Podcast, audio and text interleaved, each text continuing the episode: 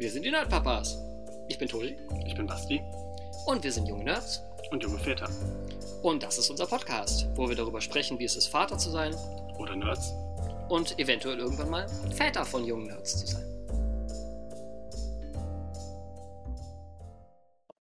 Hallöchen miteinander. Hallo. Staffel 3, Folge 3?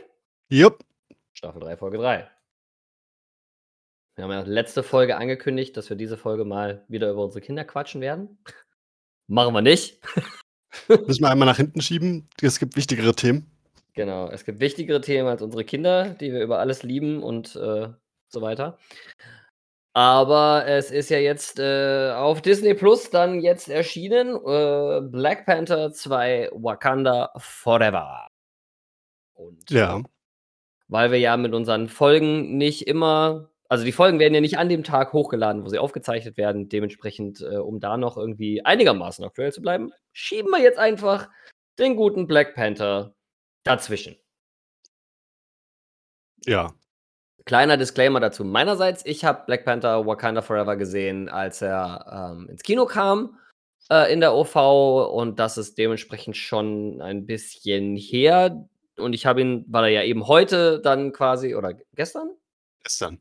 Gestern äh, dann äh, im Stream erschienen ist, habe ich noch keine Zeit gehabt, ihn mir noch einmal anzusehen, auch wenn ich das plane. Aber dementsprechend ist äh, Bastis Erinnerung an den Film wahrscheinlich frischer als meine. Ja. So, dann erst einmal äh, die, die wichtigste Frage für Film-Review-Dinge äh, äh, überhaupt. Ne? Äh, wie hat er dir gefallen? Auch wenn ich jetzt den Hass aller Menschen auf mich ziehe. Er war so meh. Okay. Es ist so. Also. Er war nicht das Schlechteste von Marvel, was ich diese, was ich, was ich im, im Jahr 2022 zu sehen durfte, bekommen habe. Aber irgendwie hat es sich ein bisschen durchgekaut angefühlt. Also das ist so. Dieser, dieser gesamte Film hatte quasi nur einen springenden Punkt. Dass Black Panther tot ist. Das war irgendwie so ein, so ein penetrantes Thema, was so die ganze Zeit im Gesicht war. Ja, Es schlimm, diesen ganzen Film über den Tod äh, äh, von Black Panther machen, wo doch einfach nur der Hauptdarsteller gestorben ist. Nein, nein, Voll blöd. nein, du, du, worauf ich hinaus möchte, ist, ich, ich, ich hatte einfach das Gefühl, es ging die ganze Zeit darum, dass, dass, es, dass es halt scheiße ist, dass der nicht mehr, nicht mehr da ist, anstatt irgendwie in den Fokus zu setzen, dass, dass es cool ist, dass jemand, dass, dass sie halt irgendwie eine Nachfolge antreten möchte. So, so, das ist, ach, wie, Ja, will sie ja nicht, eigentlich. ne, irgendwie ist es halt so, Also, das wird auf jeden Fall eine spannende Folge, weil äh, Bastis und meine Meinung zu dem Film ganz stark auseinandergehen. das, das, äh, kommen wir aber lieber auf die Sachen, die mir wirklich gefallen haben. Wirklich, wirklich. Ähm, die Mutter. Ja, Angela Bassett verdient einen verdammten Oscar für diese Performance, weil das war phänomenal. Uff, bin war jetzt- das phänomenal. Ich bin mir jetzt nicht, nicht sicher, ob das ein Oscar-reif ist, aber ich finde Das diese ist Frau 100% krass und diese, und diese Rolle krass. 100% Oscar-reif. Die Performance war beeindruckend. Aber gut, ich weiß, hast du ihn, du, du hast ihn, hast du ihn in der OV gesehen oder hast du ihn auf, mit deutschen, deutschem? Ich habe ihn auf äh, Deutsch gesehen, das ändert aber nichts an der Tatsache, dass ich die Doch, Frau einfach. das ändert, das ändert tatsächlich was an der, an der Intensität von Angela Bassett's Performance. Tatsächlich. ich Du kannst diese Frau krass. nicht in derselben Intensität synchronisieren, wie sie das, wie sie ihre, ihre, ihre Zeilen äh, delivert. Das kann ich mir nicht vorstellen. Äh, Das, okay, das kann ich dir, das glaube ich dir. Ich finde sie trotzdem krass. Die ist richtig krass. Also das, das, die hat mir echt gefallen. Auch wenn ich mal wieder einfach diese Prinz von Zamunda-Vibes von ihr hatte. Also von der Mutter. Das, bei Prinz von Zamunda war es einfach, das auch so diese Mutter fand ich einfach so krass. Es ist so lange her, dass ich den Prinz von Zamunda das letzte Mal gesehen habe. Ich weiß noch, Echt? dass es ein Eddie Murphy-Film ist und das, da hört es dann auch. Da gab es doch auf. jetzt vor, vor ein oder zwei Jahren kam doch sogar der zweite Teil dann mal raus. Okay, keine Ahnung. Kann ich dir äh, mal ans Herz legen. Ist ganz witzig. Ich füge es der Liste der Filme und Serien hinzu, die Basti mir empfiehlt, die ich dann doch nicht gucke. Hm. Ja. Ich weiß jetzt nicht, wie ich das aufnehmen soll. Naja, die Liste ist sehr, sehr lang, weil du mich, wenn wir uns äh, über Filme und oder Serien unterhalten, lande ich am Ende damit so sechs bis zehn Dingen, die auf meine To-Watch-Liste landen sollen. Und diese Liste ist inzwischen sehr, sehr, sehr lang. So, dann hörst du ab sofort auf, aktuelle Filme und Gestehen zu verfolgen. Und hole erstmal die Liste auf. Genau. Alles klar. Nein. Ähm, ja. Was hat dir noch ähm, gefallen, außer Angela Bassett? Die Art, wie sie Namor umgesetzt haben, fand ich eigentlich ganz cool, weil das mit diesen Azteken und so, beziehungsweise Maya, hatte ich gar nicht so auf dem Schirm. Ja, ist es Und- ja auch nicht, weil in den Comics ist er halt, kommt er halt aus Atlantis. Genau, das war nämlich eigentlich, ich, ich war der Meinung, mich daran zu erinnern, dass er einfach nur ein fieser Aquaman ist. Mhm. Das war so dieses Klischee, mit dem ich ihn verbunden habe. So dieser, diesen Background, den sie ihm jetzt angedichtet haben, der war eigentlich ganz cool. Viel besser als das Original. Dass es halt irgendwie Black Panther im Wasser, im Wasser war, war halt irgendwie, wie, also worauf ich hinaus möchte, ist, dass, dass diese Pflanze, durch die der Black Panther seine Fähigkeiten bekommen hat, im Endeffekt eine umgewandelte Version ist, durch die auch Namor dann seine Fähigkeiten bekommen hat, nur über Ecken. Mhm. Das fand ich so ein bisschen so, weiß nicht, Copycat-mäßig. Andererseits, die mussten es ja irgendwie aufziehen, ne? Also das, das musste ja irgendwie mit dem, mit dem Vibranium und so. Das Ja. war ja so der springende Punkt, schon immer bei Black Panther. Ja.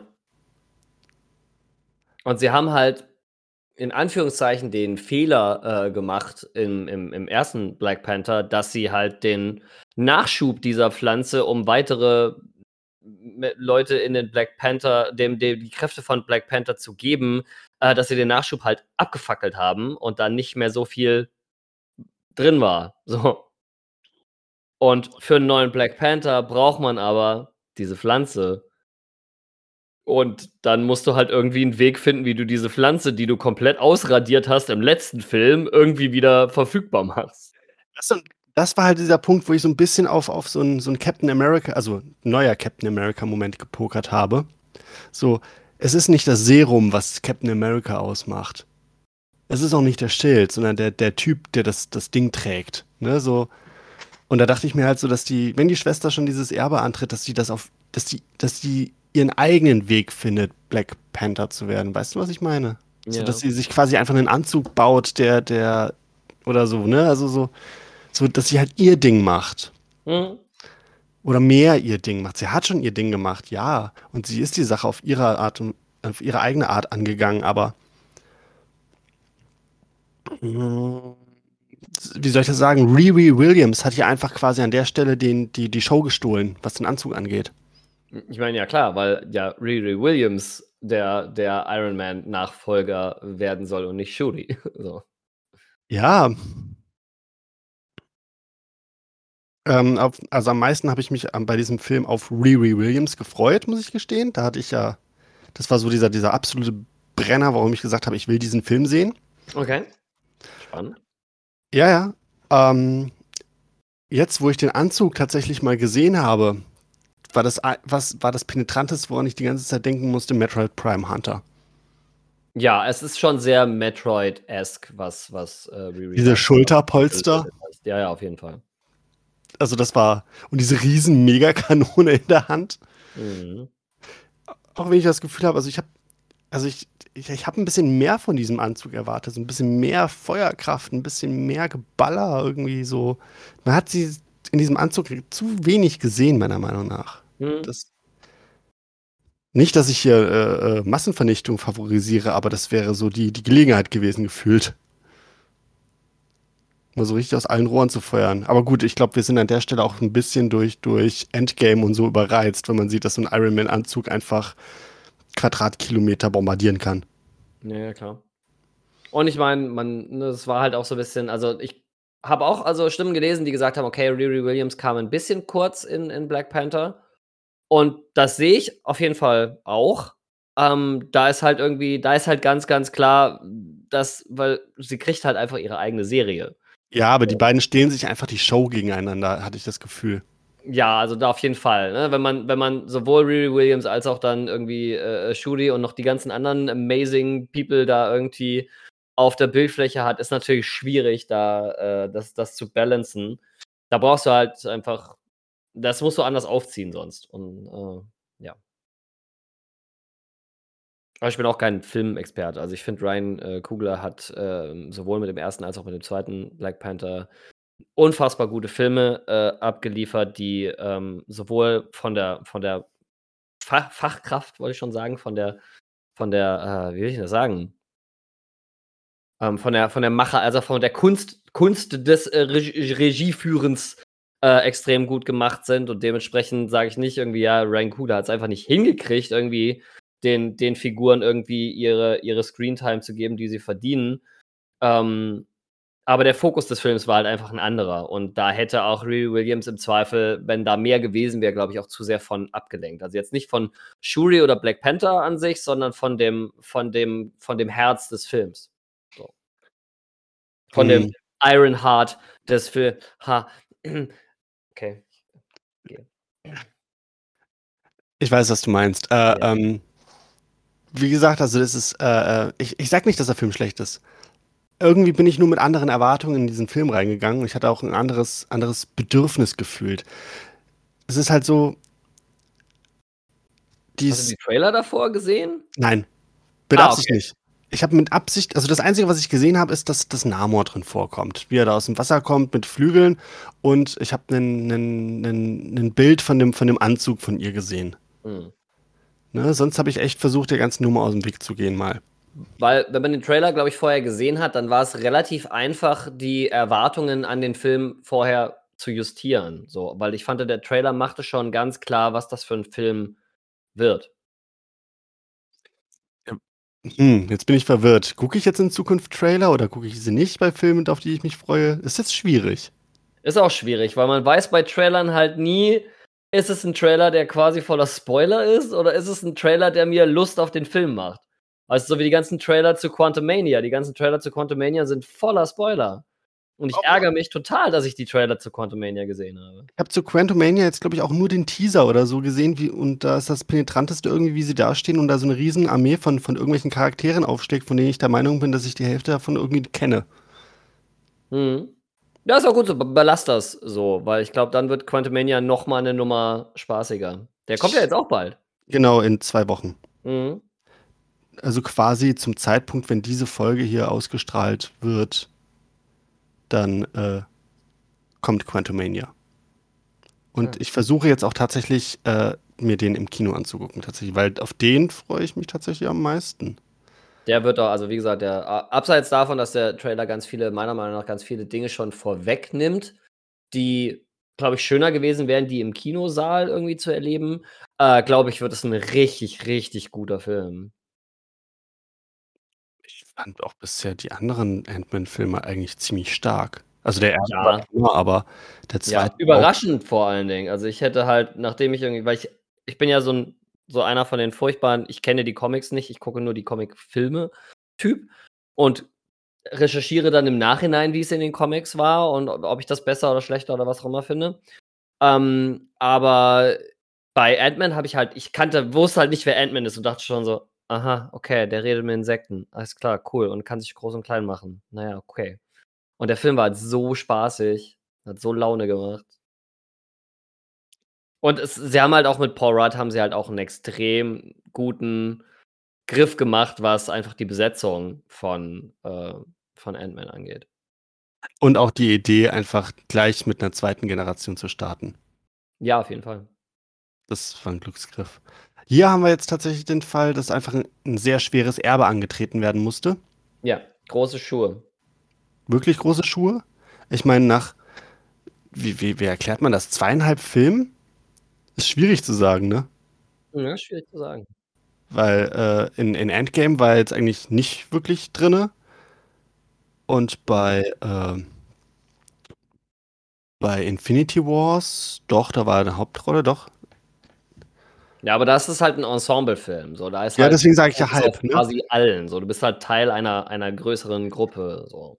Also Civil War war ja auch, also da war er ja Dreh- und Angelpunkt im Endeffekt. Also eine der wichtigsten drei Hauptrollen. Oder vier. Ja, aber auch nicht im Fokus. Im Fokus waren halt Steve und äh, Tony. Hm, aber er war der Auslöser für eine der beiden Fronten. Ja, ja, klar, natürlich. Ja, Und von Bucky war der Auslöser für die andere. So. Ei- ei- Eine der vier wichtigsten Hauptrollen. Ja. Obwohl Simo echt gut war. Ach, ist schwierig. Aber du, du Simo hat für mich erst irgendwie im, im Winter Soldier so richtig Profil gekriegt. Ich fand den sehr zweidimensional in Civil War. ich fand die Idee, wie sie Simo umgesetzt haben bei Civil War, eigentlich ziemlich geil. Hm. Dieses, dieses, gesprochen. dieses sehr gute Fäden ziehen. Etwas, Ja. was ich halt schon lange nicht mehr bei Filmen gesehen hatte.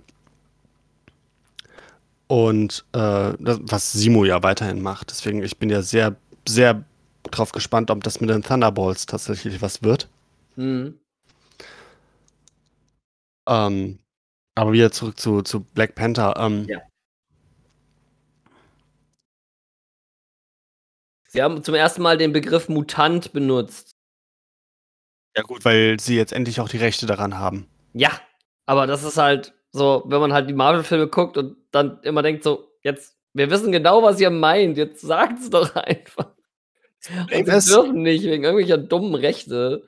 An der Stelle dürfen, so an der Stelle ist Namor ist kein X-Man. Nein, aber er ist schon halt irgendwo ein Mutant. So. Spider-Man ist auch ein Mutant. Richtig. Ne? Also, aber, aber Namor ist als Mutant geboren. Hm, das trifft bei den X-Men nicht zu. Also klar sind sie geboren, aber das, das, das Gen bricht irgendwann bei ihnen aus. Ja, aber sind trotzdem bricht aus. Namor hatte schon von Anfang an Flügel. Oh fuck, An Angel. Hm. Oh, schwierig. Schwierig. Ja. Ähm, dieses, wie gesagt, dieses, dieses Maya-Setting ähm, ähm, finde ich einfach unglaublich geil. Äh, Nicht nur, weil ich gerade eine, eine Dinosaurier-Armee bemale, die dieses Maya-Azteken-Setting hat, sondern auch, ähm, weil man quasi jetzt nochmal Einblick in einen anderen Kulturkreis hat. Also in, in was so, was so indigene Völker angeht. Ja.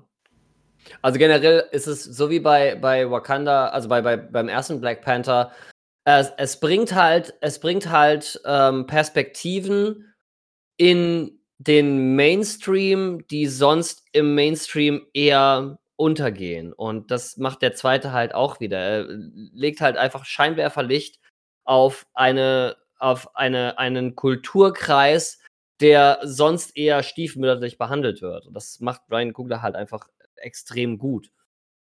Und ähm, deswegen finde ich fand auch den Transfer einfach in das Setting äh, äh, oder den, den Namor eben aus diesem, aus diesem Atlantis-Kontext rauszunehmen und da irgendwie eine äh, ne, ne neue Sache drumherum zu äh, stricken, fand ich extrem gut.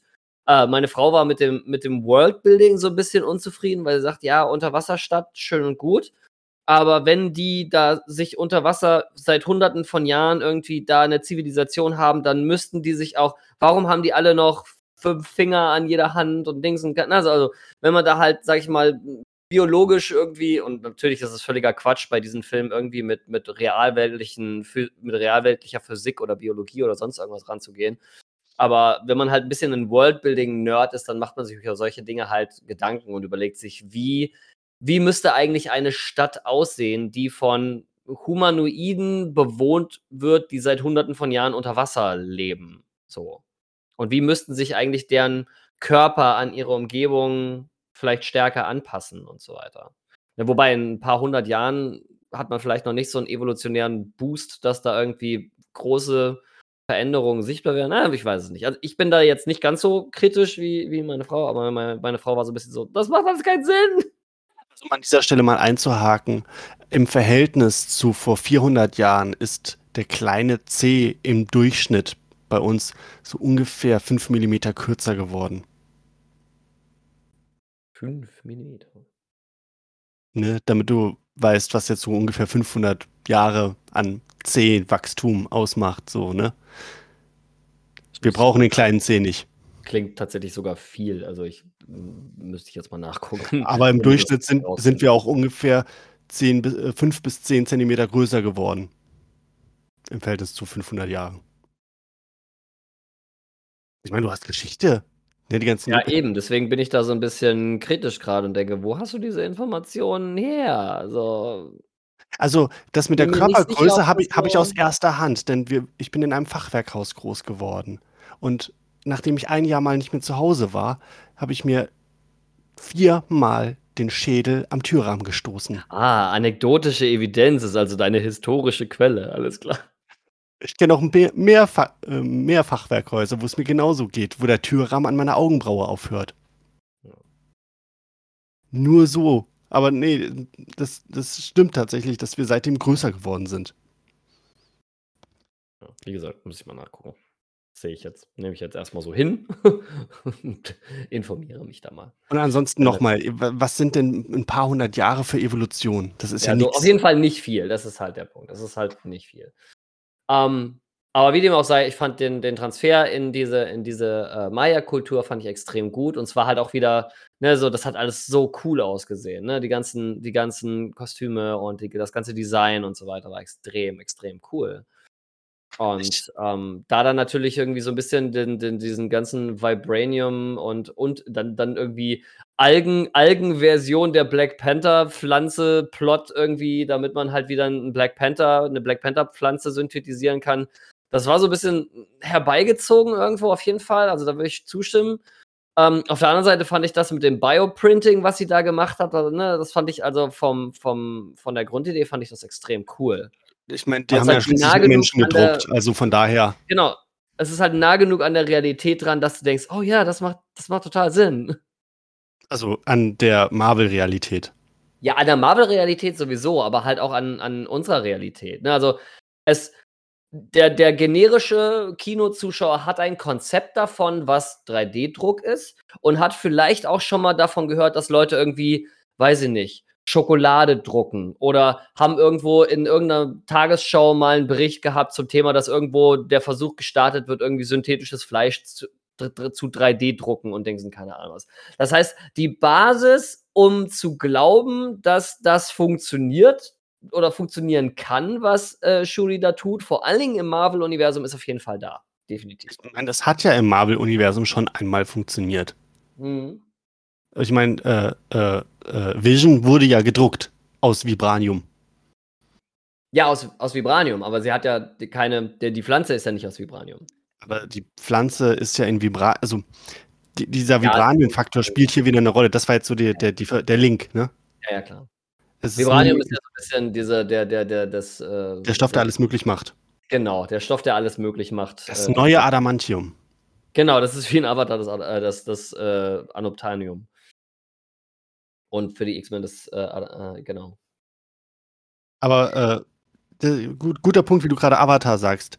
Das ist so 'n Punkt, der mich der mich so 'n bisschen gestört ist das falsche Wort, aber es ist so ich gucke hier grade Avatar 2.2 oder Avatar 2.2 gefühlt, so so. Warum? Weil die weil die weil bis auf Namor alle anderen, die da unten wohnen, irgendwie blaue Haut Blau haben? Aber sie haben auch nur überwasserblaue Haut. Das fand ich halt echt irgendwie komisch. Ich weiß ni äh, also, ich fand es auf jeden Fall auch irgendwie auffällig, dass das so ist Ich und habe mich nicht schlecht. gefragt Ich fand's nur warum das so warum? ist. Genau, Aber ich warum? fand's irgendwie auch 'n einfach 'n nettes Element irgendwie. Zu sagen, ja, unter Wasser haben die alle irgendwie se sehen die wesentlich sehen sie uns als Menschen wesentlich ähnlicher, aber sobald sie irgendwie aus'm Wasser raus sind, dann laufen die alle blau an irgendwie. Ich fand's 'n interessantes Element auf jeden Fall. Also, ich ich hoffe tatsächlich auf ein Wiedersehen mit Namor, um um noch mal irgendwie so so Punkte zu haben, um um mehr zu erleben. Ich möchte mehr von Namor erleben. Ja, auf jeden Fall. Ich weiß nur nicht, ob ich ihn mag als Charakter, weil irgendwie it's a little bit fishy, ne? Ja, das aber das finde ich grade gut. Also, wie sie wie sie Namor umgesetzt haben, so er hat Züge, wo du denkst so: „Ja, cool, wir kommen irgendwie auf einen Nenner.“ Du bist eher so der Antiheld-Typ und nicht so der der Bösewicht-Typ. Und dann hat er wieder so 'ne äh, einfach in der in dieser letzten Szene dann irgendwie ist er wieder so ganz Link irgendwie und ich finde es auf jeden Fall schön, dass sie dem Ganzen so 'n Spektrum gegeben haben. Glaube also, das das ist jetzt meine meine mein Feeling, also das das, was ich fühle. Ich glaube, die haben an der Stelle aus aus dem Verlust von Killmonger gelernt und so wollten so 'n starken Charakter nicht noch mal so schnell wegschmeißen. Mhm. Ne, weil ich meine, bestes Beispiel, sie haben Killmonger nochmal eingefügt, um ihn nochmal benutzen zu können. Ja, das fand ich auch total cool, tatsächlich, diese Szene. Weil, also für Shuri war das ziemlich scheiße, ja. Aber ich fand es extrem gut, weil, also, Film ist ein visuelles Medium. Das heißt, Film kann Dinge einfach zeigen und muss sie nicht irgendwie in langen und breiten Dialogen oder Monologen von Charakteren auf dem Bildschirm irgendwie lang und breit erklären lassen. Ja, das ist ja immer was, was, was Leute an Filmen kritisieren, wenn so ein Film irgendwie zehn Minuten damit zubringt, dass eine Figur irgendwie irgendetwas sagt, was sie sieht, was wir auch sehen vor dem Fernseher. Man sagt, du musst es nicht laut aussprechen, wir sehen das. So. Entschuldigung.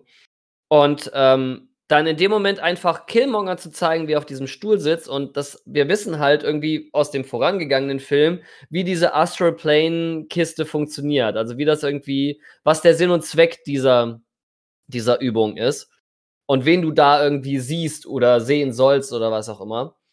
Und deswegen fand ich es ein extrem gutes Element, um zu zeigen, was gerade in Shuri vorgeht. So emotional auch. Und dann einfach zu sagen, wir stellen da halt Killmonger hin, hat halt visuell eigentlich alles gesagt, was es hätte sagen müssen und die restliche Szene hätte es zwischen den beiden hätte es gar nicht groß noch gebraucht quasi. So. Also das fand ich ein sehr sehr starkes visuelles Element. Von dem von dem der Thronenraum fängt Feuer irgendwie mit dem Wasser, das brennt und keine Ahnung was. Also visuell war es halt auch wieder mega mega gut. Aber einfach da Killmonger hinzusetzen war, finde ich, ein extrem guter Kniff, um ganz klar zu machen, das ist hier gerade das Problem, um das es hier geht mit Shuri. Also, was mich tatsächlich stört, oder also ich, ich weiß jetzt nicht, ob du es jetzt gesagt hast oder nicht gesagt hast, aber die Mutter hat ja vor ihrem Ableben irgendwie angeteasert, dass sie irgendwas über ihren Bruder, dass Shuri, also dass sie etwa, Shuri etwas über ihren Bruder erzählen möchte, was Shuri nicht weiß. Ja. Und dann stirbt sie und irgendwie später kriegt dann Shuri die, die, die Killmonger zu sehen. Da war mein erster Vibe so irgendwie, Shuri ist gar nicht T'Challas Schwester. Uh, das wäre natürlich auch ein krasser Twist gewesen. Da dachte ich mir so, ne, so, sie, sie, sie haben äh, äh, äh Killmongers Vater damals getötet, da war noch wahrscheinlich ein Baby. Irgendwie kommen gleich diese ganzen Rückblenden und so und, und sie wussten gar nicht, dass das Killmonger existiert. Ne? So, irgend so ein Scheiß halt, ne? Dass sie dann spontan einfügen, so, du bist eigentlich Killmongers Schwester. Ja. So, sowas habe ich ganz kurz erwartet. Würde aber storytechnisch irgendwie nicht zu Marvel passen. So. So eine. Ja, das ist wir so, haben so ja diese, diese, Königin von Wakanda, die eigentlich eine Affäre hatte mit dem Bruder von ihrem Ehemann. Hm, weiß ich nicht. Ja, come on. Ich meine, wir kennen alle König der Löwen. Ne, äh, äh, Simba und Nala. Nala ist definitiv nicht Skars Tochter. Das ist richtig. Wessen Tochter ist sie denn dann? So viele männliche Löwen gab es da nicht. Das ist so dieser Punkt, worauf ich hinaus möchte, so, so, what the fuck, hier könnten Dinge sein, von denen wir gar nichts wissen. Oder über die wir auch gar nicht nachdenken wollen. Ja, also es war halt aber in dem Moment vor allen Dingen ein, irgendwie, es spiegelt halt irgendwie die innere emotionale Verfassung von Shuri extrem gut wider. Das auf Und jeden Fall. Also das war ja dann auch das große Thema irgendwie dann auch in diesem, in diesem Film, wie Shuri dann halt irgendwie dann doch der neue Black Panther wird und wie sie, wie sie mit dieser Funktion umgeht. Was ich auch extrem schön fand, ist, dass wir, wir, wir haben einfach mehr Mbaku gekriegt, weil Mbaku halt einfach ein cooler Charakter ist. Ja, aber was läuft denn an der Welt falsch, wenn auf einmal Mbaku der vernünftigste im Raum ist? das war so das, wo ich da stehe. So. Aber das Ding ist, Mbaku war ja vorher auch schon vernünftig irgendwie im ersten. Ja, aber er war halt mehr stumpf. Also er war stumpfer. So dieses, dieses überhaupt nicht. Ich fand Mbaku überhaupt nicht stumpf. Nein, er sagt die Wahrheit, aber so wie sie ist, so, so, so ja. wie Brock das halt sagen würde. Oder ne, so, so direkt frei heraus und so. Und das war schon so ein bisschen sehr sensibel teilweise. Ne? Er ist vielleicht mit, mitunter ein bisschen, ein bisschen unsensibel, ja, aber ich hätte ihn jetzt nicht als stumpf bezeichnet. Also das auf jeden Fall nicht. Baku ist ein, ist ein schwer intelligenter Typ. Und, ich sag äh, nicht, dass er nicht intelligent ist. Ich sag einfach nur, dass er so. Ich hatte ich hat das Gefühl, dass er so ein bisschen zu zu taktvoll teilweise war. Der hätte Er war ein ruhig. bisschen netter als vorher. Genau, genau. Aber ich meine, sie mussten ja auch vorbereiten, dass er am Ende irgendwie äh, König von Wakanda wird, ja. Fand ich cool. Ja. Cooler Move. Ja, extrem cooler Move. Von, von Shuri dann so, ich tauche halt einfach nicht auf zu der Challenge. So, kannst du haben, Wakanda. Was aber auch irgendwie so ein bisschen zeigt, so, ich weiß nicht, das ist so eine, so eine Message, so, so, wie soll ich das erklären? Ähm, es wirkt halt im ersten Moment, als wäre ihr das alles halt egal. Dass es im Vorfeld abgesprochen ist, kommt halt nicht sofort so rüber. Ja, und ich weiß auch nicht, ob egal der richtige Begriff ist. Also es ist halt, zumindest aus meiner Pers oder aus meiner Interpretation war es halt mehr so ein, sie fühlt sich halt noch nicht bereit, um Königin von Wakanda zu sein. So, sie ist einfach noch nicht da angekommen, wo sie ankommen muss, um das tun zu können. Ja, aber Shuri ist nicht an dem Punkt, wo sie irgendwie zu den Vereinten Nationen gehen kann, kann sagen, hör mal zu, ihr Vögel. Ich sag euch jetzt mal, wie es läuft. Wenn Boah, ihr unser Vibranium anfasst, dann ist hier Beef. So. das fand ich ja auch so, also jetzt, jetzt springen wir mal wieder an den Anfang des Films, das fand ich ja so geil. Wie die, wie die, äh, äh, wie, wie heißen die Mädels? Quad Milat? Nee. Ähm, Äh, die Dola, Do, Dola, Mir- Dola, Dola Milaci, Quad Milat ist Star Trek. Ja. Ich muss Äh, auch nachgucken. Äh, äh, Dola Milaci, da die, die, die Soldaten reinschleppen in den Gerichtssaal. Die französischen Söldner da. So geiler Move. Da sitzt da die Tante irgendwie aus Frankreich und es ist halt irgendwie so, die wirft sich vor die Füße. So, ich glaube, ihr habt da was verloren. so geil. So ein Power-Move einfach. So ein Ja. absoluter Power-Move. Ich, ich meine, ich, ich habe die Mädels ja in, in, in äh, Captain America and the Winter Soldier, äh, nee, äh, Falcon and the Winter Soldier, äh, ihr gefeiert. Ja, total. Ne, dass, dass, dass die da aufgeschlagen sind. Und ich habe ja eigentlich gehofft, dass wir hier irgendwie mal so, so einen Blick drauf kriegen, so, so, hey, vielleicht kriegen wir doch noch irgendwie raus, was mit, was mit Buckys Arm ist und so. Ne? Mhm. Zwinker, zwinker, aber irgendwie auch nicht. Ja, aber die, die, die Mädels sind krass. Was, wie, wie, wie findest du den Anzug? Den blauen. Den blauen, Ja. Ähm, ich finde ihn extrem cool. Wobei ich finde, das sind jetzt, es sind ja zwei unterschiedliche Designs. Ähm, von den beiden, wie heißen die? Midnight Angels, glaube ich. Und ich finde den einen halt irgendwie cooler als den anderen vom Design. Aber insgesamt, hm, also sie sehen halt beide mehr so aus wie Sportwagen. So. Weißt du? Also weißt du, was ich meine? Also als ich die beiden dann in Aktion gesehen habe, war mein erster Gedanke Matrix Reloaded. Ja, ja, wie die, wie die Twins, meinst du, aus, aus Reloaded? Dreadlocks. Ich fand diese Ja, ja. Dreadlocks so überflüssig. Ja. Es tut mir leid, aber. Und dann, wenn die Maske weg war und da hinten dieser, dieser, dieser Dreadlock-Kamm. Das war irgendwie, weiß nicht. Ja, also ich, wie gesagt, ich finde das, find die Designs, die Grunddesigns finde ich eigentlich, eigentlich echt schnieke. So. Grunddesign ist geil, aber diese, diese, diese Haare sind halt irgendwie vollkommen überflüssig. Ja. Ja, wobei, es kommt halt drauf an, ne? Also je nachdem, aus welchem, aus welchem kulturellen Kontext man das auch sieht. Also das ganze Design ist ja sehr, sehr inspiriert von, von, ne, so wie alles in, in, in, in Wakanda, die ganzen Stämme und so weiter und so fort, sind ja alle sehr, sehr stark klar visuell irgendwie entsprechenden Kulturen zugeordnet, entsprechenden afrikanischen Kulturen. Und äh, dementsprechend hast du ganz, ganz viele Stilelemente, so auch von afrikanischer Kunst und so weiter und so fort, dann in diesen, in diesen beiden Anzügen ähm, drin. Und halt Haare und, und, und äh, Dreads und Cornrows und so weiter und so fort, das hat ja alles Kultur, das hat ja alles Geschichte und das hat ja alles Bedeutung irgendwie für, für schwa schwarze Menschen. Und ähm, dementsprechend finde ich es schon eine, also designtechnisch finde ich es irgendwie okay, dass es, dass es aufgegriffen wird. Ähm, aber ich glaube, wir beide haben einfach nicht den Kontext, um die, um, um da so die, die, die, die Relevanz und die Tiefe so richtig zu erspüren, glaube ich. Und dementsprechend wirkt das für uns als, als weiße Menschen natürlich so ein bisschen, ähm, so ein bisschen drüber irgendwie. Also, weil Haare an Rüstung natürlich aus unserer Marvel geprägten Sicht irgendwie, das ist so ein bisschen seltsam irgendwie. Ne? Na, Haare ist nicht so das Problem, weil ich meine, das, das waren ja keine Haare, sondern das waren ja nur so Ja, das, So das, diese, blaue ist halt, Lederlappen. das, ja, ja, und das ist halt designtechnisch so angedeutet, so wie diese, so wie diese rituellen Masken irgendwie dann auch, ne? Sind diese, diese, ne, ma- keine Ahnung, wie die heißen, ne? Kenne mich ja nicht aus, aber Ja, genau. ähm, man hat auch an dem, an diesem Helmdesign ganz klar diese, diese afrikanischen irgendwie Ritualmasken da irgendwie gesehen, finde Ja, das schon.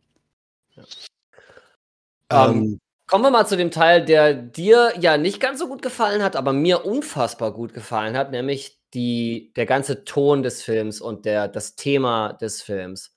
Weil das Thema des Films ist Trauer. Ne? Also der ganze Film ist strukturiert wie die fünf Phasen der Trauer. Ja, von irgendwie äh, von, von, von äh, äh, Verleugnung bis irgendwie Akzeptanz und Wut und äh, äh, etc. Also ich kann die jetzt nicht in, in Reihe aufzählen, aber ähm, du der, der, der Film ist ganz klar an diesen fünf Stufen der Trauer strukturiert. Und das war eine Mammutaufgabe zu sagen, wir wollten einen zweiten Black Panther machen, aber wir können ihn eigentlich jetzt nicht mehr machen, weil uns der wichtigste Teil fehlt. Also machen wir stattdessen einen Film darüber, dass dieser wichtigste Teil fehlt und wie wir jetzt weitermachen. Ob wir überhaupt weitermachen können oder nicht. Und das fand ich so unfassbar taktvoll umgesetzt. Also mal davon abgesehen, dass, ne, wenn man auch so hinter den Kulissen Videos gesehen hat oder Interviews mit den, mit den, mit den Hauptdarstellern und so weiter und so fort, da ist ja eine ganz, ganz starke Vermischung passiert zwischen den Charakteren und den, und den, den SchauspielerInnen dahinter. Zwischen der Trauer um T'Challa und der Trauer um Chadwick Boseman. Und aus dieser Vermischung, dieser, dieser Trauerbearbeitung dann irgendwie einen Film zu machen, der das irgendwie in einfach in Energie umwandelt irgendwo. Ne? Also der das irgendwie auf, den, auf die Leinwand bringt, diesen Prozess und dass dieser Prozess ähm, viele Facetten hat und keine Ahnung. Also ich fand das Grundthema des Films mit der, mit der Verarbeitung des Todes sowohl von T'Challa als auch von Chadwick Boseman war ein unfassbar schmaler Grad, den man da gehen musste, um da nicht, speziell wenn du halt irgendwie Disney oder Marvel Studios oder keine Ahnung, was oben drüber hast, die dann irgendwie einen Daumen drauf drücken und sagen, ja, ja, ja, aber hier, ne, ist ja nett und so, was ihr da machen wollt, aber vergesst nicht, dass ihr noch 15 Easter Eggs einbauen müsst, diesen Charakter auftauchen lassen müsst, in der Post-Credit-Scene das vorbereiten müsst und überhaupt finden wir den ganzen Kram, den ihr da macht, sowieso so ein bisschen drüber und macht lieber witzig oder so. Ja, das ist ja das Ding. Also, man darf immer nicht vergessen, dass diese Filme in einem Gesamtkomplex existieren, wo es noch eine Ebene oben drüber gibt, die viel zu viel, eigentlich viel zu viel Macht darüber hat, wie diese Regisseure irgendwie ihre Filme zu machen haben und wie nicht. Ne? Und das ist da schon, sag ich mal, oder dass wir eigentlich von Glück reden können, dass sie viele von den Regisseuren und Regisseurinnen so machen lassen, dass die halt eben ihr eigenes Ding so gut es geht halt in diesem Rahmen und in diesem Gerüst irgendwie machen können. Aber dafür war es halt unfassbar gut umgesetzt. Ich hat, es hat mir so richtig gut gefallen. Ich fand die Elemente, die sie ins Marvel-Universum äh, installiert haben mit dem Film, fand ich gut. Ich fand, sage ich mal, die Übergänge stellenweise ein bisschen, also diese ganze Namor-Story war halt, war halt vor allen Dingen der Plotmotor. Ne? Und eigentlich ging es halt den ganzen Film über nur um, um diese Verarbeitung von, von Trauer. Und das fand ich, fand ich einfach so wunderschön umgesetzt. Und man brauchte Namor dafür. Das ist halt das Ding. So, es, es ist halt irgendwie, es fühlt sich zwischenzeitlich so an, als wenn diese ganze Namor und äh, Tolkukan-Kiste und so weiter nur existiert, um den Plot voranzutreiben. Und das stimmt ja auch irgendwo, aber es war halt auch notwendig. Aber wie gesagt, es ist schon ein bisschen her, dass ich den Film gesehen habe, deswegen kann ich da gar nicht so in die Tiefe gehen, wie ich gerne würde. Aber äh, wie gesagt, ich bin aus, aus Wakanda Forever rausgekommen und mein Bauchgefühl sagte, phänomenaler Film, nicht ganz so gut wie der erste Black Panther. Aber das liegt halt auch daran, dass Black Panther 2 halt etwas Essentielles fehlt, was Black Panther 1 gehabt hat. So. Ja, ähm oh Gott, wo wo hake ich jetzt ein? Fangen wir mit dem letzten Wort an. Ähm, ich glaube, dass dass halt der Anzug nicht den Mann ausmacht. Und solche Geschichten, beziehungsweise der der der Mann auch nicht der Anzug. Also, das ist halt Black Panther ist 'ne 'ne Rolle, in die die äh, 'ne Person reinschlüpft und Ja. 'ne Verantwortung Ja. zu erfüllen. Ähm, bestes Beispiel ist einfach auch Spider-Man, ne? Peter klar. Parker ist nicht ist nicht zwingend Spider-Man. Ja, ja, wir sind alle Spider-Man. Sie hat gesagt, ich bin Spider-Man. Ich glaube, das war mir allgemein gemeint. Wie so 'ne Metapher oder so. Gesegnet sei die sei die gesamte Wintersportindustrie. Das Ähm war, äh ja. Das war aus, äh, Into the Spider-Verse. Da gab's so 'ne schöne Szene, wo Mary Jane ja auf dem Podest steht bei der Beerdigung von Peter Parker. Oh, Spoiler! Spoiler für Into the Spider-Verse, in dem, äh, ein ein Peter Parker stirbt, damit ein Miles Morales Spider-Man werden kann. Ähm, aber da sagt sie halt auch: „Wir sind alle wir sind alle Spider-Man“ und ja, egal. Jetzt den Witz zu erklären, hat ihn kaputt gemacht. Du musst ihn nicht erklären. Ich habe diesen Film das ist der einzige Film, den ich bei Amazon gekauft habe, damit ich ihn jederzeit in der Hosentasche haben kann. Ja, ich habe den auf Blu-ray hier. Also Siehste, ich kann ihn immer Wobei ich sehen, wann glaube ich im. Moment nicht, weil ich nämlich auch die Tendenz habe, diesen Film ständig Leuten in die Hand zu drücken mit: „Wie, du hast den noch nicht gesehen?“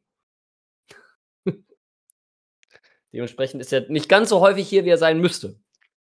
Aber er ist ja auch streambar. Er ist ja auch, ähm genau.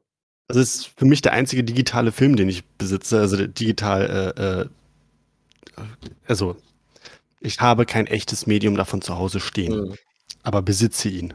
Was irgendwie schräg ist, wenn ich mir das jetzt so überlege, aber ich ich habe Geld für etwas bezahlt, was ich nicht besitze, aber trotzdem gehört was? Ähm, ich schweife ab. Ähm Stark. Jetzt hast du 'n Faden verloren.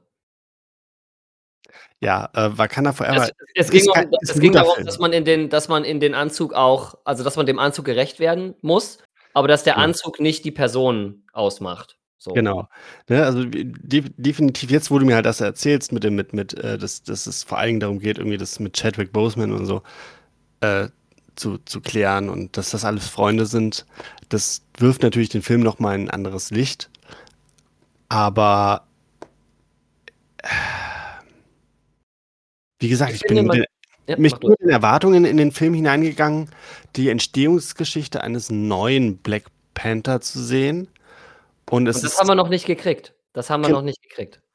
Shuri ist meiner Meinung nach am Ende des Films noch nicht an 'nem Punkt, wo ich sagen würde, sie ist der neue Black Panther. Danke. Ja, genau. Das ist so dieses ich habe mich halt am Ende des Films 'n bisschen unbefriedigt gefühlt, Mhm. weil irgendwie das Gefühl habe, es es fehlt was, ne? Wir haben wir haben keine richtige Riri Williams irgendwie, die die hat jetzt mal ihren ihren Mark II zusammengeklöppelt, Mhm. der halt irgendwie noch nicht meiner Meinung nach noch nicht wirklich ihr Ding ist. Also, Mhm. da fehlt noch irgendwas. Ja. Und die die Shuri hat ist jetzt grade mal in den Anzug reingeschlüpft und ich will Aber immer noch wissen, ob. Killmonger vielleicht doch ihr Bruder ist. Und was mich vor allen Dingen interessiert ist ich meine ich meine, diese dieser dieser Film endet einfach damit, dass der neue Prinz vorgestellt wird. Ja. Der Badum. kleine T'Challa. Wo ich dann halt auch dastehe so: „Hätten sie dem Jungen vielleicht nicht 'n anderen Namen geben können?“ Weil das ist schon so 'n bisschen ich meine, der Junge ist jetzt nicht unter Druck gesetzt, ne, aber Also, eigen also, ja also Doch. schon. Versteht ihr, was ich meine? So Ja, so: „Hier sind deine Fußstapfen. So, viel Spaß.“ Ne, aber tatsächlich, ich fand gerade das gut. Ich fand gerade das gut, dass wir am Ende von Black Panther 2 dastehen und Shuri weinen sehen am Strand, weil sie's endlich weil sie diese Trauer in sich endlich zulassen kann. Irgendwie. Und dass halt klar ist, dass sie noch nicht an dem Punkt ist, dass sie der neue Black Panther sein kann, aber dass sie auf'm guten Weg ist. Und das finde ich das finde ich irgendwie also, ich fand das 'n wunder wunderschönen Abschluss für den für den für den Character Arc von Shuri. Weil Shuri musste durch diesen Prozess durch, mit der ganzen Wut und mit dem ganzen weißt du, mit diesem ganzen Kram, der dafür gesorgt hat, dass Killmonger die Person ist, die ihr da irgendwie in der in der Astral Plane irgendwie erscheint. Und oder ins Ancestral Plane, glaube ich, heißt es. Ich weiß es noch nicht. Ist zu lange her, dass ich den Film gesehen habe. Aber ich fand es gerade gut, dass das so unbefriedigend ist. Weil diese Lücke halt immer noch spürbar ist. Und das fand ich, fand ich persönlich fand es gut. Ich meine, es wir- wirft bei mir heute auch wieder die Frage auf, ob Killmonger falsch lag. Das ist halt auch, das ist einfach eine extrem valide Frage.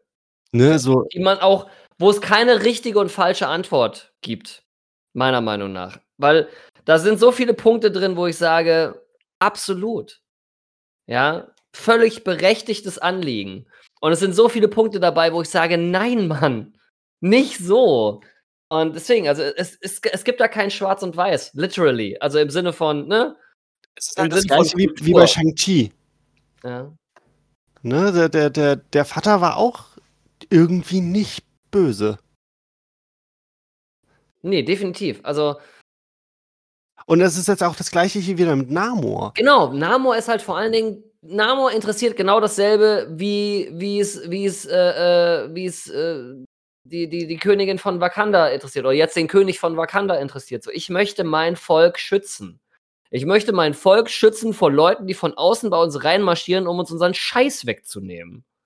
Der Unterschied halt zwischen Wakanda und Tu- oh Gott, wie, wie heißt das nochmal? Tuklukan? Nee. Nee, Tututlan ist, glaube ich, die, die interne Bezeichnung für Namor. Ähm, Nee, der, sein, sein eigentlicher Name war irgendwas Unaussprechliches mit ganz vielen Ks. ja, ja. Ähm, Guck, guck, guck, guck. Nee, äh, jedenfalls äh, die, die, die Heimatstadt, also die, der Unterschied. Äh, Talokan. Talokan, Talokan, ist genau. die Unterwasserstadt. Ich habe es jetzt tatsächlich schnell gegoogelt, weil ich das so wichtig finde, dass wir in dem Moment Ja. dann wirklich die richtigen Begriffe benutzen. Genau, Talokan. Genau. Der Unterschied zwischen, zwischen äh, Talokan und Wakanda ist meiner Meinung nach, Wakanda hat Mauern, Talokan nicht. Also, worauf Ja. ich hinaus möchte, ist, wenn man den Ozean verpestet, dann geht das überall hin. ja, Wakanda hat ein Energienetz, das die Luft filtert. Das ist ja das Erste, was der Typ bemerkt, als er da an Land geht. So, boah, die Luft ist hier so sauber, was ist denn hier los? mhm. Und das ist halt der, der, der Punkt, wo ich halt sage, so, warum ich Namor verstehen kann, ist, weil er direkt den, den, dem Willen der Menschheit quasi ausgesetzt ist und sich nicht dagegen schützen kann. In keinster Weise. Wenn da einer ins Meer pinkelt, trinkt er das. Im Wahnsinn des Wortes. Und ich, ich kann das unglaublich nachvollziehen, aber es ist irgendwie nicht richtig, die, die Welt überfluten zu wollen. Ich habe ich hab Flashpoint Paradox mit, mit äh, gesehen, mit, wo, wo äh, Aquaman dann die Menschheit vernichten möchte mit einer riesigen Flutwelle. Das, da, da, das ist nicht der Weg. Aber jetzt Wakanda dahin zu schieben als Puffer dazwischen, Mhm. ist nicht fair. ja. Warum, warum also soll das ist extrem gut einfach. Also da ist so viel, da ist so viel Interessantes drin einfach. warum soll Wakanda die Welt beschützen? Genau, ne? Was so aus Wakandas Perspektive so, warum sollten wir das tun? Die werden es Wakanda nicht danken. Ja, genau. Also ja, also da ist ganz, da ist so, so, so viel Potenzial, von dem ich jetzt schon weiß, dass Marvel Studios das nicht nutzen wird, leider. Es sei denn, sie lassen Ryan Coogler halt ein, ein Black, Panther, Black Panther 3 machen, wo sie das wieder aufgreifen, aber ich glaube nicht, dass Talokan irgendwie als, als Element oder auch Namor irgendwie jetzt erstmal in nächster Zeit irgendwie in der nächsten Marvel-Phase irgendwie auftauchen wird. Das liegt aber auch mitunter daran, dass wir inzwischen an einem Punkt sind im Marvel Cinematic Universe, wo wir so viele Baustellen haben, auf denen irgendwas passiert, dass es halt wahrscheinlich irgendwie zehn Jahre dauern kann, bis wir das nächste Mal was von bestimmten Elementen hören oder Sachen einfach unter den Tisch fallen. Wie dieser große Celestial, der irgendwie halb aus unserem Planeten rausragt, irgendwo im Pazifischen Ozean, wo kein Schwein drüber redet. Das ist doch angeblich die Quelle für das Ande- Adamantium. Ja, gucken wir mal. Das, das kommt jetzt dann. Wir warten einfach mal auf Deadpool 3. ja, genau. Da ist wahrscheinlich die Deadpool schon Antwort auf alles. Ich meine, er hat ja schon alles angekündigt im Vorfeld, obwohl er noch nicht wusste, dass es so kommen wird. Ja, ja, wenn, wenn einer schon, wenn einer das MCU wieder, wieder gerade ranken kann, ist es auf jeden Fall Deadpool. Oh Gott. Bitte Ein gutes Schlusswort für diese Episode. Lass Deadpool bitte nicht den besten Film dieses Jahres sein. Nein, das wäre super weird. Bitte nicht. Bitte lass keinen Marvel-Film mit irgendwie äh, äh, äh, Kack, Kack, Pups, Penis-Jokes irgendwie den besten Marvel-Film des Jahres sein. Bitte nicht. Bitte nicht. Mit Tränen in den Augen wünsche ich mir das. ich liebe, liebe Deadpool als Charakter un, un, unheimlich und ich habe einen Comic hier im Regal stehen, der ein Choose Your Own Adventure Book mit Charakterbogen und alles ist für Deadpool und das ist wirklich cool, aber die Filme sind an sich schon so, wie, wo sie sind, sind sie gut. So. Ich gehe immer mit Kopfschmerzen aus diesen Filmen. So, dem, dementsprechend, ähm, man könnte noch stundenlang weiter über Wakanda Forever reden, über die Sachen, die funktionieren und die vielleicht nicht funktionieren, über die, die, die visuellen Sachen. Wir haben über den Soundtrack kein einziges Wort äh, verloren. Äh, Müssen wir nichts drüber sagen, der ist klasse. der ist richtig gut. Äh, auch hier wieder, ich finde, der Soundtrack vom ersten ist noch ein, bisschen, noch ein bisschen besser, aber das liegt halt, das ist bei allen zweiten Teilen von Filmen so, die. Ne, so Jurassic, der, der Jurassic Park 2 Soundtrack ist auch nicht so gut wie der erste und der Jurassic Park 2 Soundtrack bedient sich halt auch ganz viel an musikalischen Elementen des ersten. Das ist halt einfach, das gehört halt einfach irgendwo dazu. Fluch der Karibik genau dasselbe. Aber das ist doch mal ein Topic ganz für sich. Da könnten wir eine ganze Folge drüber machen, nur über Soundtracks. Also, ist ja so eine andere Nerd-Obsession von mir. Insofern, ja, ich habe genug geredet für heute. Äh, dementsprechend, äh, ja, ähm, lasst uns gerne äh, eure Meinung zu äh, Wakanda Forever äh, da in dem Frei Freitext-Kommentarfeld am Ende dieser Podcast-Episode. Und ansonsten, ähm, ja, denken wir uns noch eine schöne Marvel-Liga Frage für diesen Multiple-Choice-Anklick-Dings irgendwie aus. Wir bedanken uns wie immer fürs Zuhören, empfehlt uns weiter. Äh, man kann bei Spotify auch irgendwie, irgendwie, weiß nicht, Reviews, positive Reviews, Sterne. Wie funktioniert das? Keine Ahnung. Äh, muss ich mal nachgucken. Ich finde das Äh, raus. vergeben. Ähm, ich finde das mal raus und werde das in der nächsten Folge mal äh, sagen, wie das geht. Und macht das auf jeden Fall, weil irgendwie positive Bewertungen bei Spotify sorgen für mehr äh, Sichtbarkeit und so weiter und so fort. Ähm, empfehlt uns euren Freunden weiter, sagt ihnen, ja, Nerdpapas reden über Kinderdinge, aber auch über Nerddinge. Und äh, wenn ihr eins von beiden gut findet, dann, äh, dann könnt ihr das hören. Und wenn ihr beides gut findet, könnt ihr es auch hören. Wenn ihr eins davon nicht so gut findet, könnt ihr es wegen dem anderen hören. Dementsprechend, äh, Staffel 3, Folge 3 zu Ende. Tschüss. Tschüss.